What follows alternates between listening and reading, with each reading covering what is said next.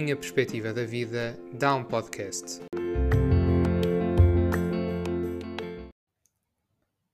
Eu sou José Miguel, como vocês já se habituaram a ouvir, tenho aqui este podcast, a minha perspectiva da vida dá um podcast, e já lá vão cerca de 20 publicações ao longo destes últimos três meses.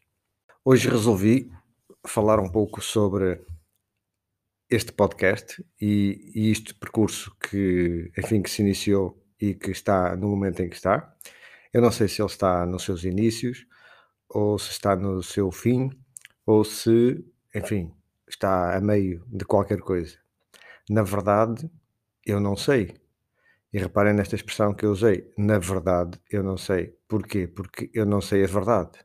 Ninguém sabe a verdade da vida porque a vida acontece a todo momento e nós nunca sabemos o que é que vai acontecer a seguir, e o que vai acontecer a seguir é a verdade. O que acontece agora é a realidade. A única coisa que eu tenho noção é a noção da realidade, é o que está a acontecer neste preciso momento. A verdade da vida é um conjunto de realidades, é um conjunto de eventos. À medida que as coisas vão sucedendo e que as realidades vão sucedendo, nós vamos tendo a verdade da vida, que é a verdade de toda a sequência das coisas que sucederam. Em relação ao podcast, é a mesma coisa. Eu comecei com uma determinada perspectiva, com uma determinada intenção, com, uma determinado, com um determinado objetivo, desde, desde logo de passar mensagem, aquilo que eu percepciono, aquilo que eu sinto, não tentando convencer de nada, simplesmente partilhando a minha realidade. Quando eu decidi partilhar a minha realidade, eu tive muitas dúvidas, eu aconselhei-me, porque vivemos num, numa sociedade, numa sociedade com as suas crenças, com as suas ideias, com os seus conceitos e preconceitos. E claro, nós todos nos prestamos aos juízos, porque as nossas mentes ajuizam. Nós temos essa faculdade, essa faculdade de ajuizar e até de julgar, de percepcionar, de comparar. Nós sabemos que o preto é preto porque nos habituamos a definir que o preto tem aquelas características e o branco é branco, e a nossa sociedade e a nossa humanidade desenvolve-se um bocadinho com estes conceitos e até preconceitos. E quando eu quis lançar o podcast e quis falar sobre, enfim, temáticas mais pessoais, mais interiores e até revelando uma, uma, um certo percurso da minha vida, que é uma transformação interior fruto de uma crise existencial, eu fiquei com algumas dúvidas de como é que isto poderia ser percepcionado pelos próximos, pelas pessoas que iriam ouvir, por vocês que estão a ouvir. E fiquei com muito receio. Esse receio o quê? Esse é um receio, esse é um receio, lá está, é um receio mental, é um receio da sociedade, é um receio do convencionalismo, é o receio de dizer assim, olha, este fulano é, é, é, assim assim, ele é irmão daquele, é filho do outro, e olha o que ele está, ele teve uma crise, e ele significa que ele não está lá muito bom. E teve uma crise porquê? Porque não lhe falta nada, mas lá está, é abimado, enfim, nós podemos caracterizar as crises até como o coitadinho, olha, ele é doentinho, ele tem alguma fragilidade mental para ter crise. Mas também há outro lado, que é a crise é um toque de consciência.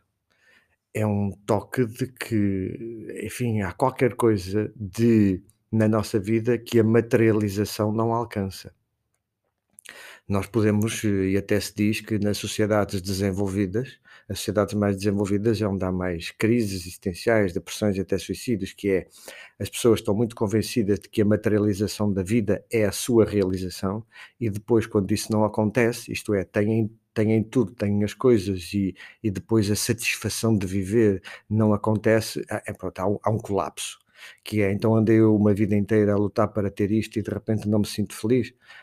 E, e muitas vezes o feliz é, é o não ser reconhecido por si mesmo não é pelos outros. Os outros podem dizer, ele é muito rico, ele tem tudo. Epá, ele deve ser um tipo muito feliz, porque ele tem o que ele quer, ele pode ir onde quiser, pode viajar. Mas os outros percepcionam essa felicidade toda por via da materialização. Mas internamente a pessoa não vê essa satisfação. Esta dupla realidade dá uma crise colossal. Esta realidade dá um colapso, dá a tal famosa crise, esta diferença de percepções. Que os outros veem em nós de riqueza, e aquilo que nós vemos. E comigo é a mesma coisa, naturalmente. Eu não posso queixar da vida material, não sou rico, mas não me falta nada, mas até tenho um enquadramento pessoal e familiar que, que é conhecido e que é popular e, portanto, dá até alguma segurança. Eu, de facto, não me falta nada, mas há um aspecto interior que a gente tem que sentir que é a, real, a forma de estar verdadeiro na vida. Não importa a materialização. A materialização ela é importante quando nós temos medo, medo de viver. E então parece que a materialização nos dá segurança, uma boa casa, dinheiro, um bom carro, um bom emprego e até ter, sei lá, qualquer coisa para a vida já futura, que é eu ter um seguro de vida ou até pensar já numa reforma boa. Enfim, como que se nós fôssemos viver 500 anos e temos que estar muito preocupados com isto é muito perigoso. Não, é visto, não é, talvez não seja assim tanto, não é? E isto foi o que aconteceu comigo, que é eu senti que a materialização da vida é uma ilusão é preciso fazer, é preciso trabalhar, é preciso ganhar dinheiro, é preciso criar sustentabilidade. Sustentabilidade em nós mesmos, da mesma forma que falamos na sustentabilidade do planeta. É igual. Nós devemos cuidar disto. Mas não fazer disso o fim em si mesmo. A materialização como um fim, ele é muito escasso. Ele leva realmente a essa crise. Por exemplo, em termos de materialização, quando lança um podcast, e eu também caí nessa questão particular, que é natural, que é ok, como é que vamos divulgar isto? Isto é um podcast, coloca-se assim, depois divulga-se no Spotify, as pessoas vão clicar lá e fazer um download e aquilo vai aparecer depois lá quem é que fez o download, que não é quem, é quantos fizeram o download, e depois também tem o, o, no Instagram, divulga-se no Instagram, depois há os gostos, e, e a certa altura dei comigo a ver quantos likes, quantos gostos, quantos downloads ou quantas visualizações, e isso deu-me uma percepção da materialização da vida, que é lá estou eu outra vez a medir a vida pelo lado da quantidade. Eu não sei de facto, quer dizer, conheço meia dúzia de pessoas que se deram a conhecer de que estão a ouvir eh, o podcast. Meia dúzia, vá, até pode ser dez. Mas de facto, há mais do que 10 a ouvir, mas que eu já, já não tenho a noção de quem são, porque estes 10 deram-me a conhecer, porque se não me derem a conhecer eu não sei, não é? como devem imaginar, o nome não, não aparece. Não é o mesmo do Instagram, o que aparece no Instagram não quer dizer que estejam a ouvir, até pode ter 500 mil no Instagram e nenhum deles ouvir o podcast. São coisas diferentes. O Instagram ou o Facebook é só uma forma de divulgação. Por isso é que eu às vezes vejo muitos, muitos ou seguidores ou até muitos likes num post, mas isso depois não quer dizer que aquilo seja, o episódio seja ouvido por essas pessoas todas. Eu dei comigo, mais uma vez, a olhar para a materialização da vida através da quantidade dos, dos likes, dos downloads, e isso começou a fazer com que o pensamento entrasse em mim, dizendo: Ah, se tiver 100 é, é bom, se tiver 50 não é bom, se tiver 30 não é bom, mas se tiver 70 já é bom, não é? São números. E os 30? É menos que 70. Mas os 30 não são pessoas interessadas que cuidadosamente gostam de parar um pouco e ver o que é que aquilo que estão a ouvir pode significar para eles. E se for 3? Não devemos respeitar os três que ouvem? É claro, se for um milhão, um milhão é menos que 10 milhões. Um milhão é muito, mas continua a ser menos que 10 milhões. Mas também não tenho dúvidas de quem um dia chega ao milhão tem a ambição de ter 10. É assim que as pessoas se tornam materialmente famosas, quantitativamente famosas. Mas um milhão pode ser tanto quanto 30 porque o que importa é que os 30 face aos 70 ou o milhão face aos 10 milhões, os que estão ali sejam respeitados. E da mesma forma que quando eu arranquei o podcast e quando arranquei eu não tinha um, eu tinha zero e arranquei. Hoje que tenho X, só posso estar feliz por isso. Pois é isso. E então e o que é a vida? A vida são os números. As números são as quantidades. É a conta bancária, é o meu salário, é a quantidade de carros, é as viagens que faço. É até no limite o número de filhos que tenho. É a dimensão da família. É as coisas bonitas que eu visto. É as coisas que eu dou. É a quantidade de esmolas que eu dou.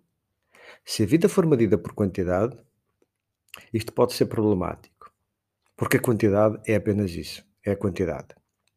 É um fator de medida para nos orientarmos. É como o tempo. Nada, só foi a humanidade que criou determinados padrões ao longo do tempo e até mudou, por exemplo, o escudo para o euro. São simplesmente coisas para nós nos orientarmos, métodos. Então a vida o que é? A verdade da vida o que é? Como eu gosto às vezes de dizer, eu não sei o que é, mas sei que isso não é. Porque se nós formos descartando coisas ao longo da vida, como dizer isto não me faz propriamente feliz, é bom que aconteça, mas não me faz propriamente feliz, nós já estamos a saber o caminho para onde não queremos ir. E pouco a pouco vamos descobrindo a verdade.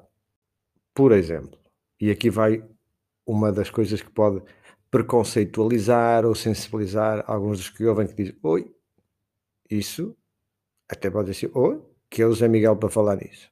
Oi, isso, e o que é isso? Ou então dizer assim, ah, ele a falar disso e parece um totó.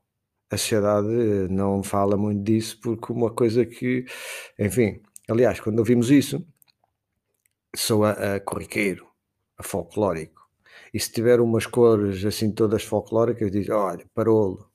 Talvez isto, isto que possa explicar muita coisa e, e ao mesmo tempo não explicar nada. Depende. Se a nossa mente quiser definir, não explica. Se a nossa mente quiser apenas aceitar, talvez explique.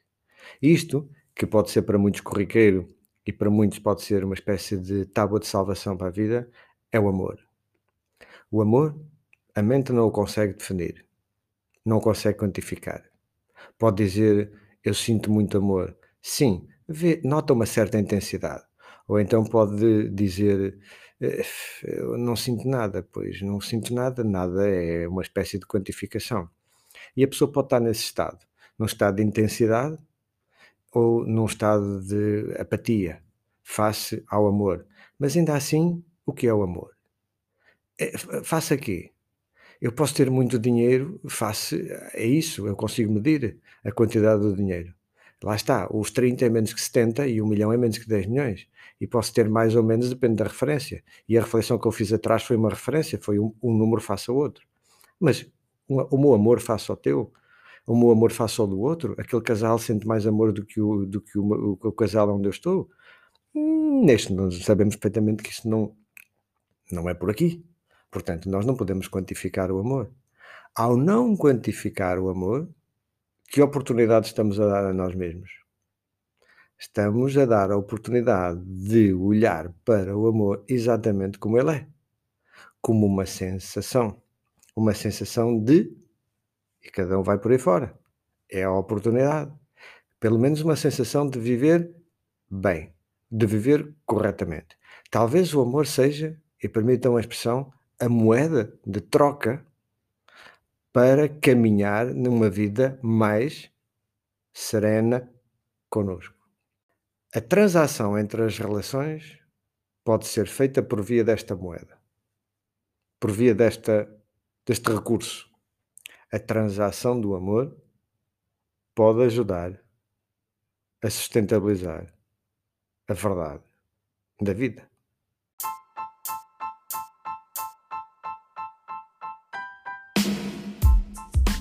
Este é um espaço para reflexões sobre os nossos comportamentos. A perspectiva de qualquer um de nós pode dar um podcast.